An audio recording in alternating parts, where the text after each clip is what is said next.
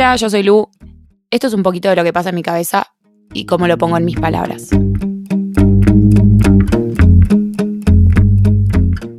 Estoy 99% segura que no hay un capítulo de este podcast que no diga la palabra vínculos, que no haga referencia a los vínculos, ya sean amorosos, amistosos, de familia, mismo el vínculo con uno mismo.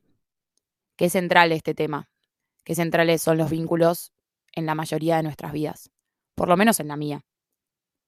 Para mí los vínculos son mi pilar, son lo que más me llena, también son lo que más me destruye. Es difícil a veces cuando tu vida está definida por tus vínculos, cuando los vínculos ocupan algo tan importante en vos que a veces hace que te pierdas.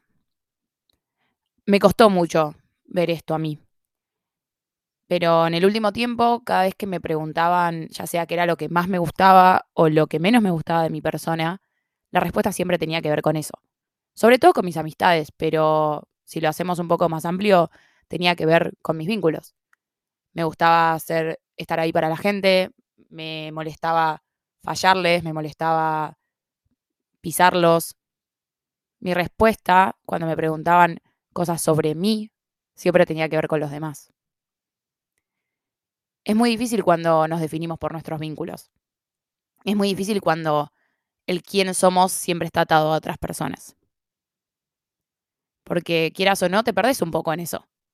Cuando siempre tu persona está a la par de otra, nunca terminas de ser vos. Una cosa es que ocupen un rol muy importante en tu vida y otra cosa es que lo que vos sos esté casi en tu totalidad atado a los demás atado en cómo te relacionás.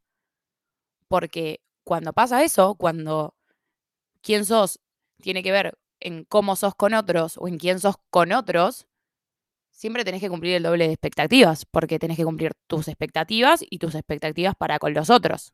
No dejan de ser las tuyas, pero igual, cuando sos tus vínculos, el peso no está puesto solo en vos, sino está puesto en todos los integrantes de eso. Y lo vuelve bastante más complejo creo que el punto está en un poco en ser con el otro. Yo me gusta usar esa frase, ¿no? Como ser vos con otro. Creo que las relaciones interpersonales son un poco eso. Son encontrar tu persona y poder vivirla acompañado. Para mí, eso es lo más lindo que hay. Y no le saco importancia a los vínculos, ¿no? Para mí son, como dije, lo central en mi vida y no quiero que esto cambie. Hace un tiempo estaba hablando con, una amiga que estaba angustiada por, por esto, ¿no? Por lo vincular, porque me decía que, que nada, que se estaban disgregando sus grupos de amigas y estaba como muy mal. Y me dice, no, encima me siento muy tonta por estar llorando por esto y no algo más importante como la facultad. Y a mí me, me voló la cabeza que me dijera eso, porque la miré y le dije, para mí la facultad no es importante. Hoy en día, para mí hoy, lo más importante que uno puede tener es a las personas que lo rodean está bueno que lo que más te genera angustia sea eso, porque habla de que en tus prioridades, tus relaciones, tus afectos, ocupan un lugar mucho más importante. Entonces, yo a lo que tal vez quiero llegar con esto es, no que los vínculos dejen de tener un lugar importante, porque siento que son de lo más lindo que nos puede pasar en esta vida. Tener personas con las que compartir la vida, con las que pasar los buenos, malos momentos, es de lo más lindo que hay. Pero que sean por fuera de nosotros mismos, que no nos definan, que nuestros vínculos no sean quienes somos. Porque si no, inevitablemente nos vamos a perder en ellos. Si vivimos siempre para los demás o para nuestros vínculos y no para nosotros mismos, nos perdemos. Porque cuando te tenés que definir, no te puedes definir. Y eso es lo que a mí me pasó este último tiempo. Nunca me definía por mí. Siempre me definía por los demás.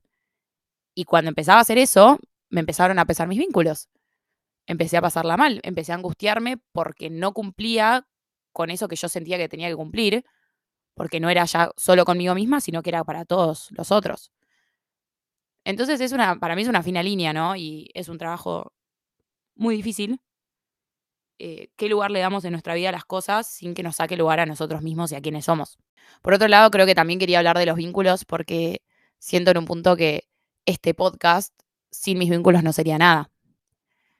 este podcast fue colaborativo de todos lados, desde las personas que me dieron la información para poder hacerlo, desde mis amigas que me incentivaron a hacerlo, que se escucharon 85.000 episodios desde grabados en el teléfono a grabados con o sin micrófono, de uno de mis mejores amigos que me prestó el micrófono, ni que hablar de mis amigas que me hicieron el logo, de una de mis amigas que me hizo el logo, después hubo otra que cuando esa no pudo se ocupó de modificarlo, tengo otra de mis amigas que toda la semana se ocupa de que haya cosas para subir al Instagram y me ha cagado a pedos porque normalmente yo lo subo mal, pero bueno, me quieren igual.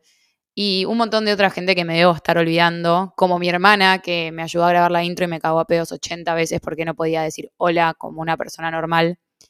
Y así millones a los que gracias, porque no hubiera sido posible hacer este podcast sin todo su apoyo, sin toda su ayuda.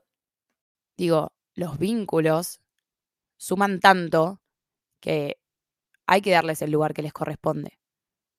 Pero yo al mismo tiempo, si lo traigo al ejemplo del podcast, no me tengo que olvidar que este podcast es lo que es por toda la gente, pero es por mí, porque la que está hablando o la que pone sus ideas soy yo. Entonces, creo que esta analogía va a entender de que si bien todo lo externo o todas las personas que nos rodean suman a nuestra vida y hacen parte de quienes somos, tenemos que ser quienes somos por nosotros mismos y que nuestra esencia esté condicionada por nosotros, no por los demás. Y esa es la fina línea que siento que a veces es muy difícil de ver. Porque no nos olvidemos que el vínculo que vamos a tener siempre y al que también hay que cuidar y darle lugar es al nuestro con nosotros mismos.